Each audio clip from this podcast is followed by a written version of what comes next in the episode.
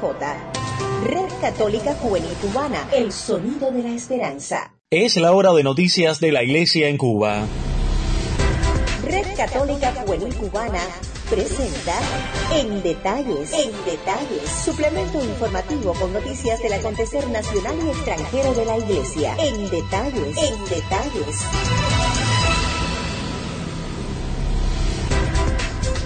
Hola mis amigos, bienvenidos a una nueva emisión de nuestro suplemento informativo en detalles de la Red Católica Juvenil Cubana correspondiente a este sábado 18 de abril del año 2020. Saludamos a cada una de las emisoras latinoamericanas que reproducen nuestro espacio en sus parrillas de programación y a ustedes que están en casa sintonizando nuestro programa evitando estar afuera para contagiarse con la COVID-19 cumpliendo todas las medidas higiénico-sanitarias en el hogar unidos en la oración, principal invitación que hacemos desde nuestro espacio. Ya visitamos la página de titulares. El Papa Francisco reza por los que trabajan con personas discapacitadas durante esta pandemia del coronavirus. Hoy presentaremos una historia de vida relacionada con la labor que desempeñan algunos sacerdotes, religiosas, diáconos y laicos en la capilla del cementerio de Colón en La Habana y casi en los finales disfrutaremos del segmento De la mano con Jesús a cargo del padre jesuita Eduardo Llorens. Les invito a una pausa antes de ampliar estas y otras informaciones. A todos muchas gracias por la preferencia y buena sintonía en detalles. Solo el amor nos renueva. Somos un gran equipo de hermanos llamados a anunciar el amor y verdad del Evangelio. Por eso, compartimos la palabra de Dios, reflexionamos y oramos juntos. Ampliamos las informaciones en detalles y lo hacemos como siempre con una actualización del coronavirus en nuestro país. Con la confirmación este sábado de 63 nuevos casos con la COVID-19, Cuba alcanza la cifra de 986 pacientes positivos a la enfermedad causada por el coronavirus SARS-CoV-2, informó este sábado el doctor Francisco Durán García, director nacional de epidemiología del Ministerio de Salud Pública. En conferencia de prensa online y transmitida en vivo por la televisión cubana, el especialista dijo que al cierre de este 18 de abril se encontraban ingresados en hospitales para vigilancia clínico-epidemiológica 2.866 pacientes, de ellos 1.988 son sospechosos. Otras 7.592 personas se vigilan en sus hogares desde la atención primaria de salud. De los 986 pacientes diagnosticados con la enfermedad, 710 presentan evolución clínica estable. Se reportan 32 fallecidos, lamentablemente uno más en el día de ayer. Dos evacuados y 227 altas médicas, 35 más en el día de ayer. Se reportan 10 pacientes en estado crítico y 5 pacientes en estado de gravedad. Seguimos con más propuestas en detalles. En detalles. Compendio informativo con noticias nacionales y extranjeras de la Iglesia. Iniciamos nuestro recorrido noticioso internacional. El Papa Francisco ofreció la misa celebrada este sábado 18 de abril por las personas que están al servicio de los discapacitados, muchos de ellos que han contraído la COVID-19 durante la pandemia de coronavirus. Nuestra colega y amiga Tania Gómez desde la diócesis de Pinar del Río amplía esta información en detalles. Saludos a todos. El Papa Francisco ofreció la misa celebrada este sábado 18 de abril por las personas que están al servicio de los discapacitados, muchos de ellos que han contraído la COVID-19 durante la pandemia de coronavirus. El Santo Padre explicó antes de dar comienzo la celebración eucarística que ayer recibí una carta de una religiosa que trabaja como traductora en la lengua de signos para sordomudos y me contaba el trabajo tan difícil que tienen los trabajadores sanitarios, los enfermeros, los médicos, con los enfermos con discapacidad que han contraído la COVID-19. Recemos por aquellos que siempre están al servicio de estas personas con diferentes habilidades, pero que no tienen las habilidades que tenemos nosotros, pidió el Papa Francisco. Para ustedes, desde Pinar del Río, Tania Gómez. Si quieres escuchar en detalles nuestro suplemento informativo con noticias del acontecer nacional y extranjero de la Iglesia Católica en Cuba, puedes escribirnos al WhatsApp más 53 58 3702 97. Somos un equipo que pensamos en ti.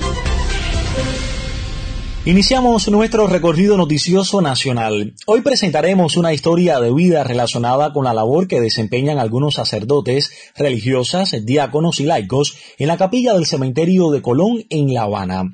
El joven sacerdote Charles Monegal Ortega, en calidad de capellán, lidera junto a un gran equipo integrado por otros agentes de pastoral y laicos el quehacer en la capilla de este campo santo. También las hermanas carmelitas descalzas de clausura tienen un rol importante en este trabajo que todos con amor realizan. En detalle se recibe al padre Charles Monegal para que nos cuente más. Bienvenido, le escuchamos, padre.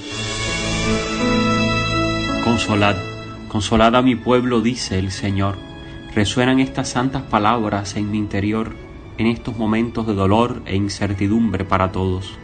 De pie, con Nasobuco, aparentemente lejos pero más cerca que nunca, en la puerta de la capilla Cristo resucitado del cementerio de Colón, el Señor consuela a su pueblo por nuestro humilde ministerio. Rezamos un breve responso por el difunto, recordamos la fe de la Iglesia en la vida eterna y en la resurrección de los muertos, Pedimos por el fin de la pandemia para poder asistir a la Santa Misa juntos. Nada puede sustituir los sacramentos.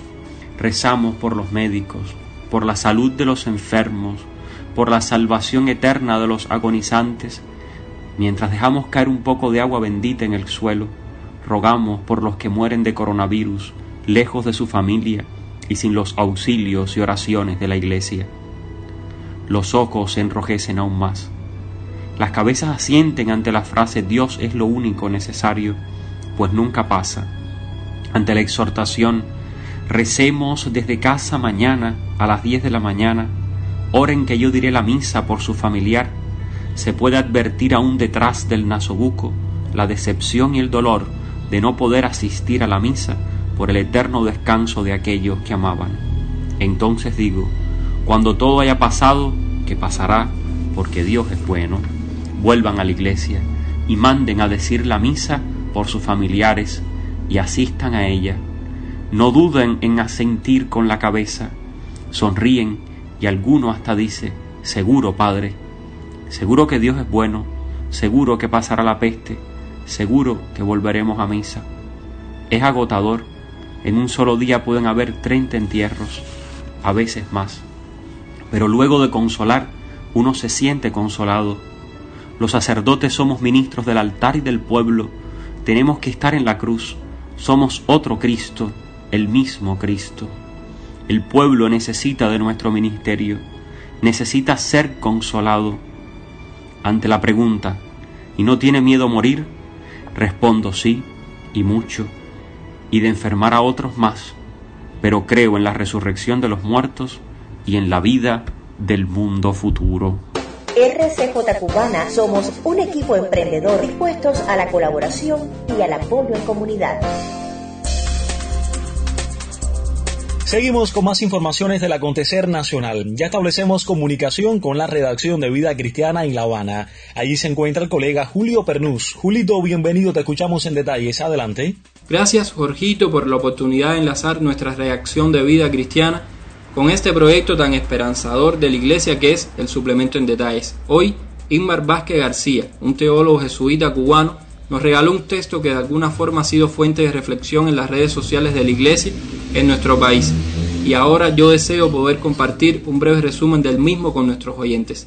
El valor primario que le veo a su escrito es el de poder posicionar un pensamiento teológico cubano dentro de plataformas comunicativas de nuestra iglesia, como Vida Cristiana y la Red Católica Juvenil pues a pesar de que contamos con varios especialistas en teología en nuestro país, aún no se percibe un aprovechamiento sistemático de las plataformas digitales católicas cubanas por parte de ellos para plantear sus criterios con respecto a temas de interés nacional.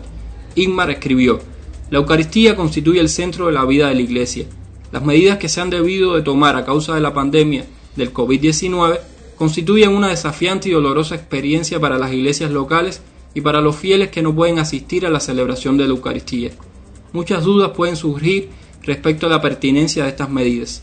La razón esencial de la suspensión de la Eucaristía en las comunidades es la imposibilidad de mantener una distancia adecuada entre los fieles que participan, pero otra de las razones fundamentales es que el sacerdote podría ser el vector de la transmisión, pues el sacerdote toca las formas consagradas, y si él está infectado, él puede transmitir el virus al cuerpo de Cristo e infectar así a quien lo consuma. Otras dos discusiones que podrían surgir son de carácter, entre comillas, teológico. La primera consiste en afirmar que el pan y vino consagrados, es decir, el cuerpo y la sangre de Cristo sacramentales, a causa de la gracia sacramental estarían exentos de toda, entre comillas, infectibilidad. Si nosotros consideramos la doctrina católica sobre la Eucaristía, nos daremos cuenta que esto es falso. La palabra clave para entender la doctrina católica es la de transustanciación. Como conclusión, decía el jesuita camagüeyano, la Iglesia debe ahora más que nunca tener una presencia cerca de las personas más necesitadas, materialmente o personalmente. La actividad existencial de la Iglesia en este sentido debe continuar adelante, pues la precariedad va a aumentar a medida que el tiempo pasa.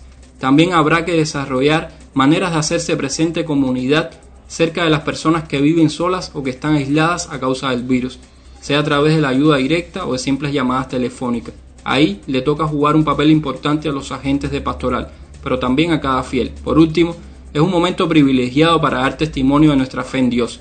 El reto es intentar no dejarse llevar por el miedo, tratar de descubrir la acción de Dios en medio de estas nuevas circunstancias y saber que al final todo está en sus manos. Fin de resumen del texto de Ingmar. El texto íntegro puede ser leído en los grupos de WhatsApp de Vida Cristiana y la Red Católica Juvenil. Fue una colaboración de Julio Pernus. Estás escuchando En Detalles, suplemento informativo de la Red Católica Juvenil Cubana. Gracias por la preferencia. Y ya recibimos con muchísimo gusto al padre Eduardo Llorens, sacerdote jesuita, para acercarnos al segmento de la mano con Jesús. Padre, bienvenido, le escuchamos. Adelante.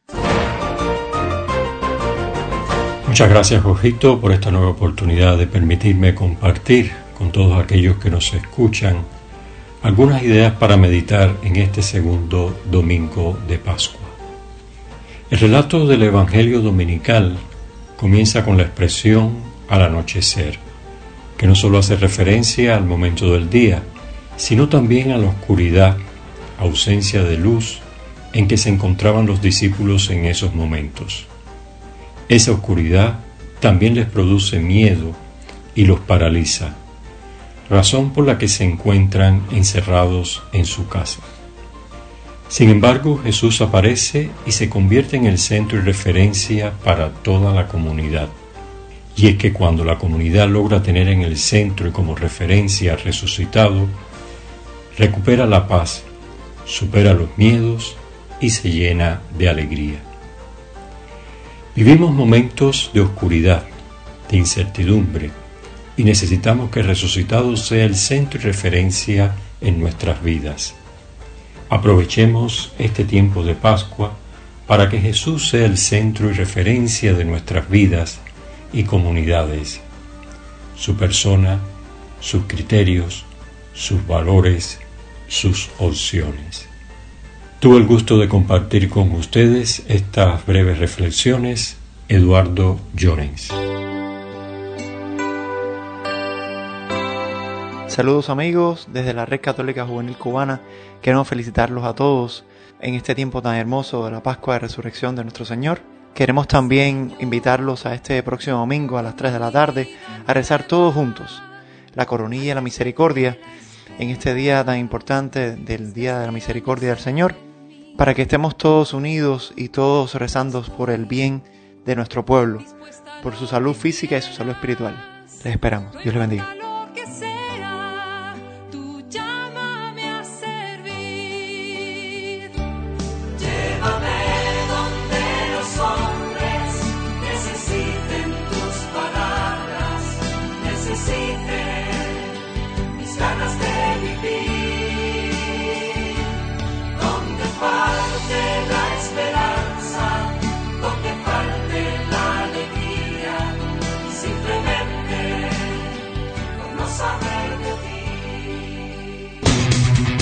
De último minuto.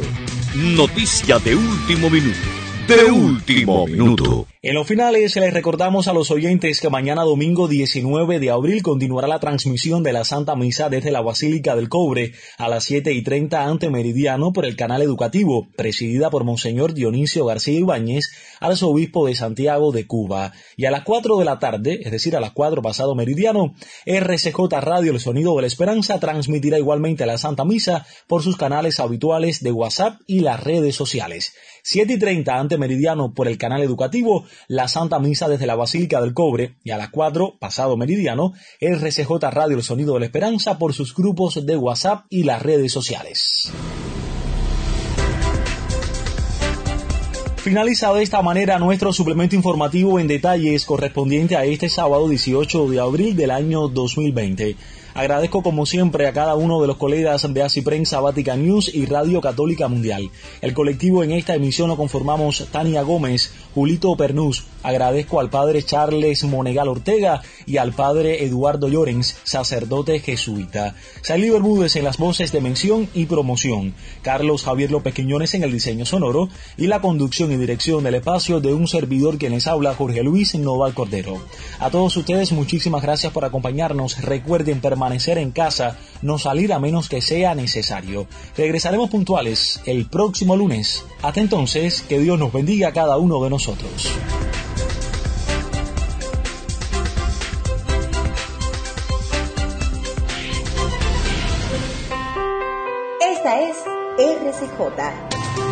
Católica Juvenil Cubana, el sonido de la esperanza. Finaliza sus transmisiones RCJ Radio, Red Católica Juvenil Cubana, el sonido de la esperanza.